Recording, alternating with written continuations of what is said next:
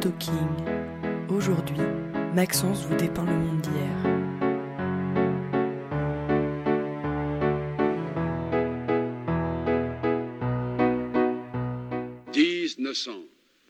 Imaginez notre Paris au printemps.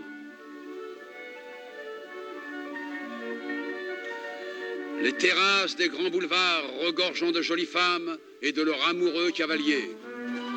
Les trottoirs grouillent de midinettes et de parigots marchant allègrement dans la direction des Champs-Élysées, où les flonflons de l'âme parisienne sortent les ambassadeurs comme pour électriser la capitale. 1900, les fiacres, les ombrelles, les chapeaux de paille, la France du bonheur, du talent naturel et de l'amour. 1900, on vous salue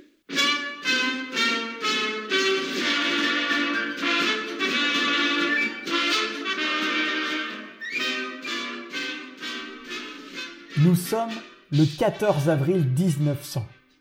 Sous un soleil pascal, le président de la République, M. Émile Loubet, inaugure solennellement l'exposition universelle de Paris. Ouverte dès le lendemain au grand public, elle rencontre vite un franc succès, à tel point qu'elle éclipse totalement celle que la capitale avait accueillie auparavant.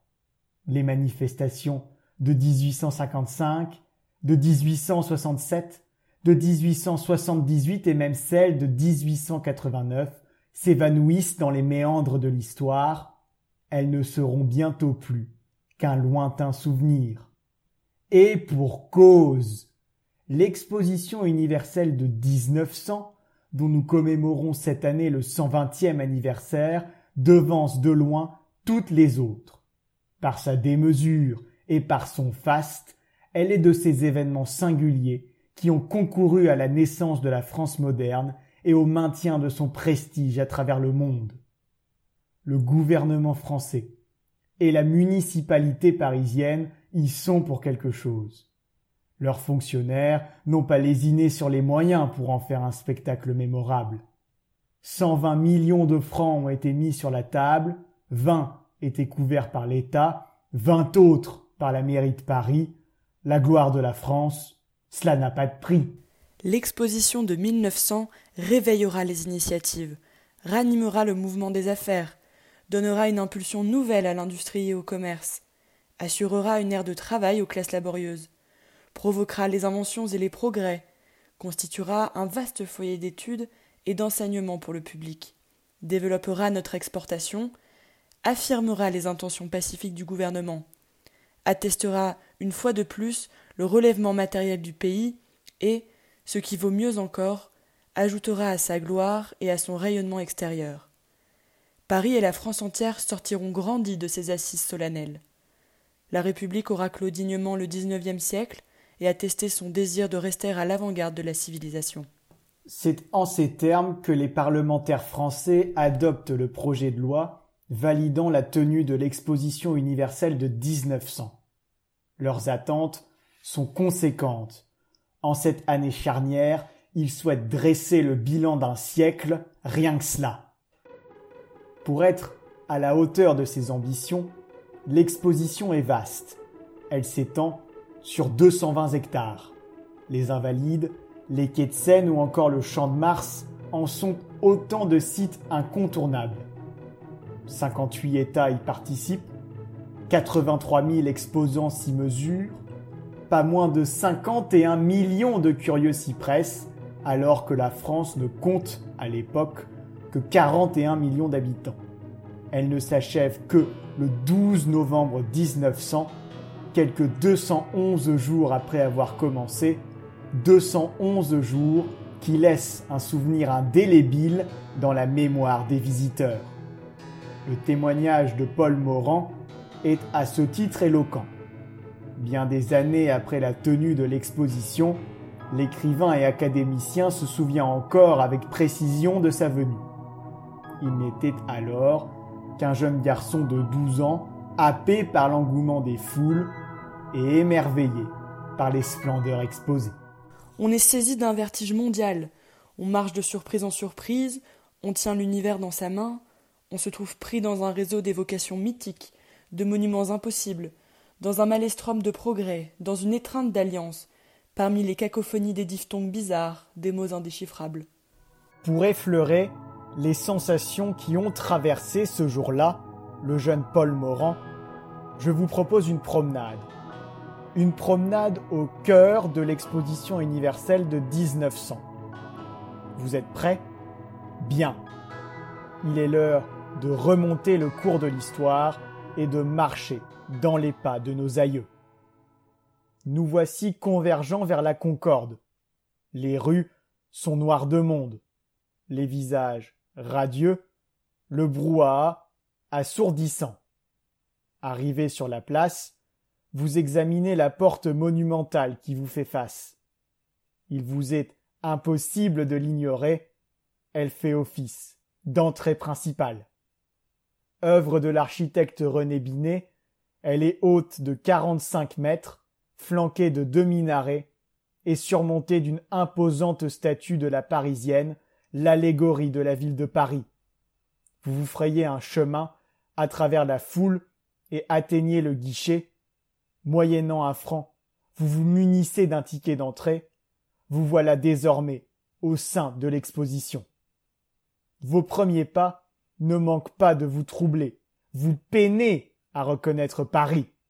Soyez rassurés. Vous ne perdez pas la mémoire. D'importants travaux d'aménagement ont métamorphosé notre capitale.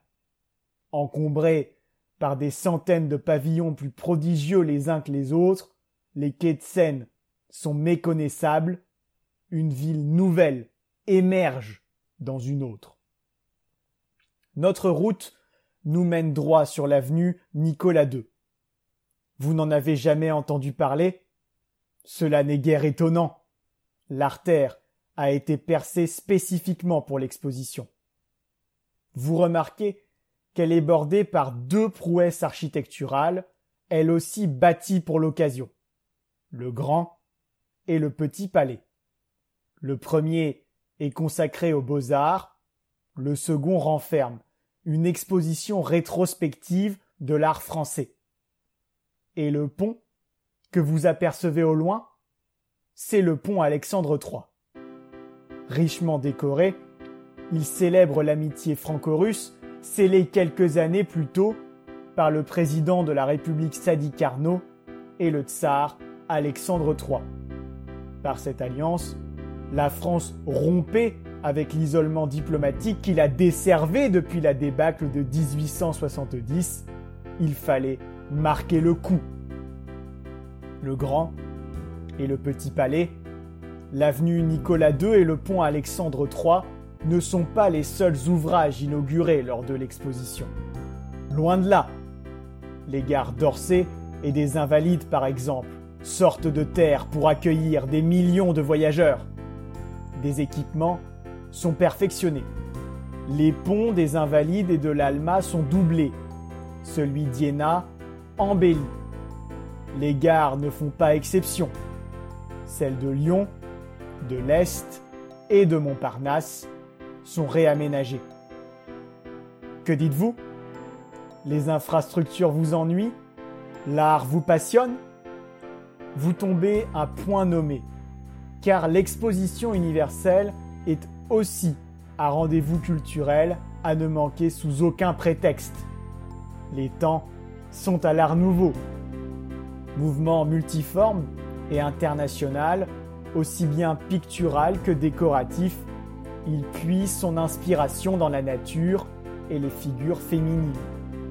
Reconnaissable par ses décors foisonnants mêlant arabesques et plantes stylisées, il se caractérise par l'emploi de lignes sinueuses, de courbes et de formes organiques.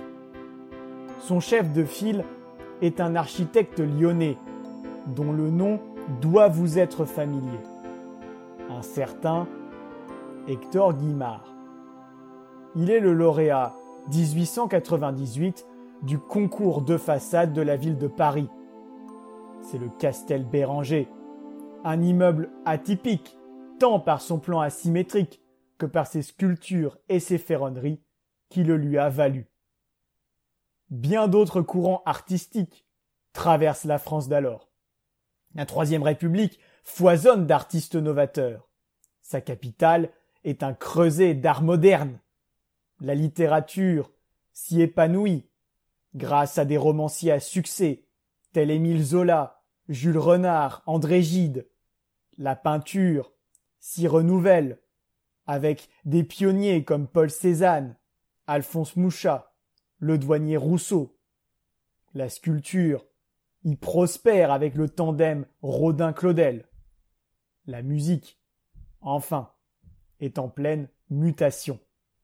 Les compositeurs de ce temps se nomment Camille Saint-Saëns, Gabriel Fauré, Éric Satie, sans oublier l'illustre Claude Debussy, à qui l'on doit deux merveilleux arabesques dont nous écoutons à présent un extrait.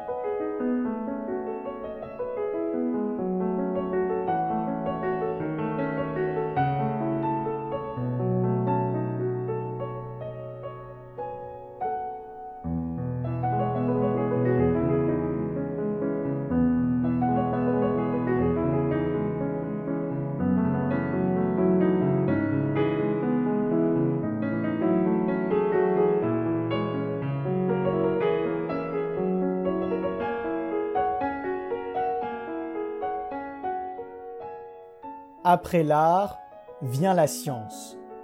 L'exposition universelle de 1900 est essentiellement une manifestation scientifique.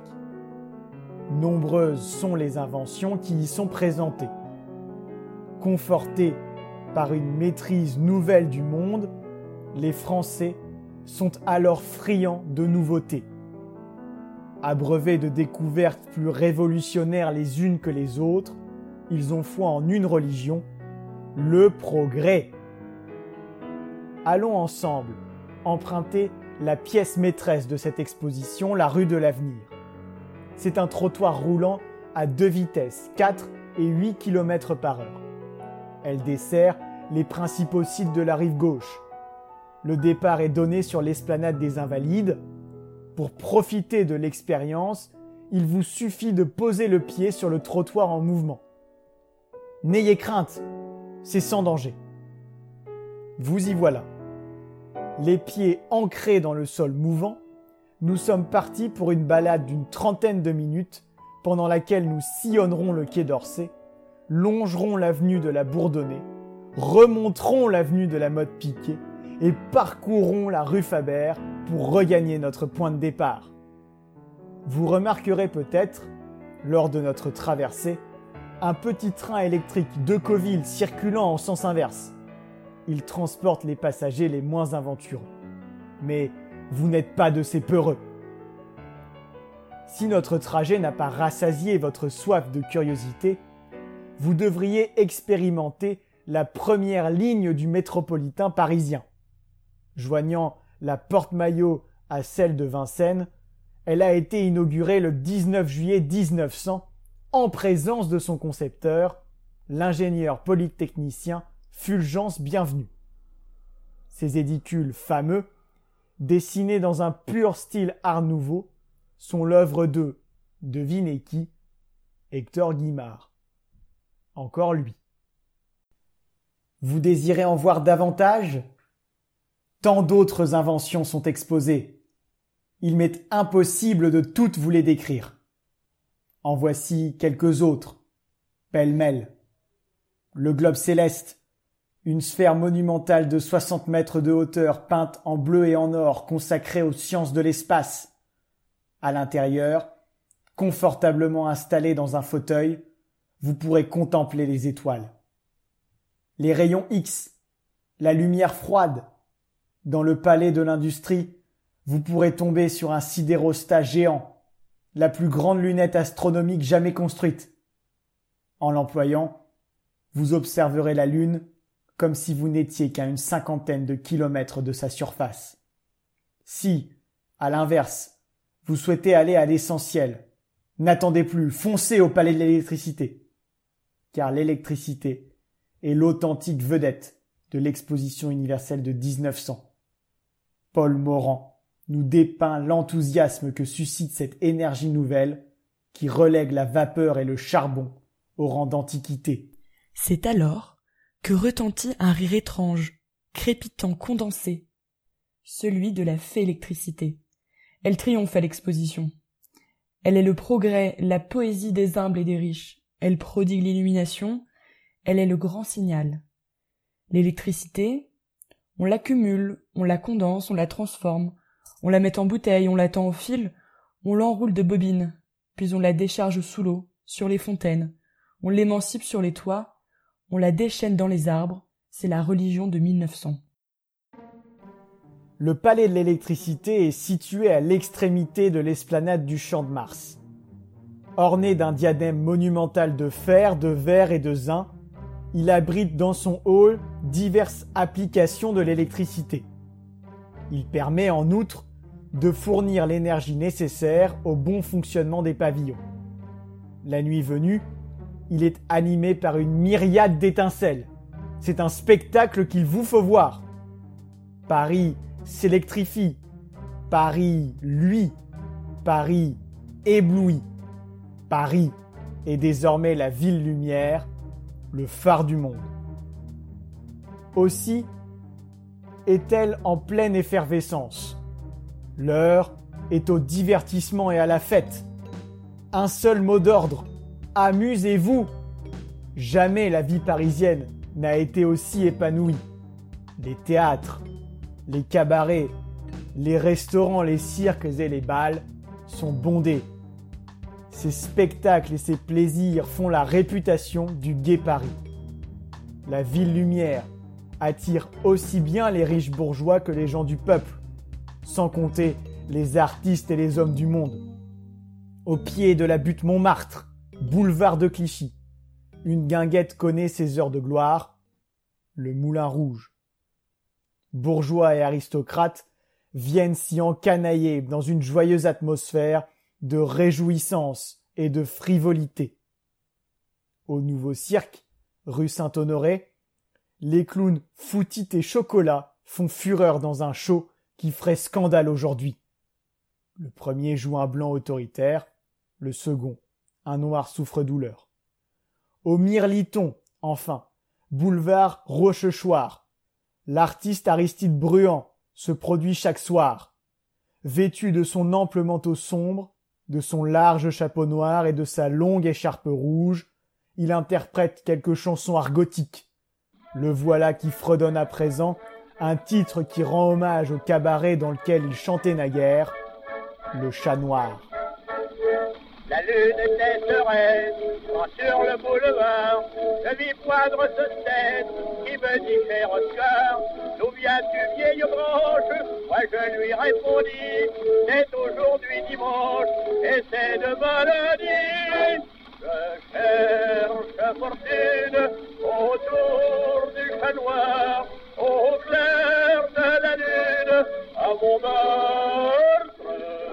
Ah quelle semble belle, cette France de 1900. La grande dépression de la fin du XIXe siècle est passée. Place à l'effervescence artistique, intellectuelle et scientifique. La France est à l'apogée de sa prospérité, de sa puissance, de son prestige. Son empire colonial lui garantit son rayonnement. Au cœur des échanges internationaux, elle est à la pointe du progrès industriel. Elle domine l'économie et la finance mondiale. Son or ruisselle sur le monde. L'exposition universelle de 1900 est l'apothéose de la belle époque. Ce concept nostalgique, né au lendemain de la boucherie de 14, souligne la somptuosité et la stabilité de la France d'alors. Mais il n'est qu'un mirage. Cette époque ne fut belle que pour une minorité de Français. Certes, une bourgeoisie opulente vivait de rente, jouissait des progrès et des créations culturelles de son temps, voyageait beaucoup. Mais le monde ouvrier, s'il bénéficiait déjà de certaines mesures sociales, était toujours mal intégré et souffrait d'une grande précarité. En 1900, L'heure était à l'euphorie et à l'insouciance. La Troisième République s'était installée. L'art se répandait, le progrès triomphait. Qui, aurait pu prédire que ce même progrès, en qui tous ou presque avaient foi, serait le moteur d'une guerre industrielle dévastatrice? Qui aurait pu prévoir qu'il pousserait les nations à rivaliser d'ingéniosité pour produire des armes toujours plus meurtrières? Qui aurait pu avancer qu'il faucherait des dizaines de millions de soldats et de civils? En 1900, les Français présageaient un avenir meilleur.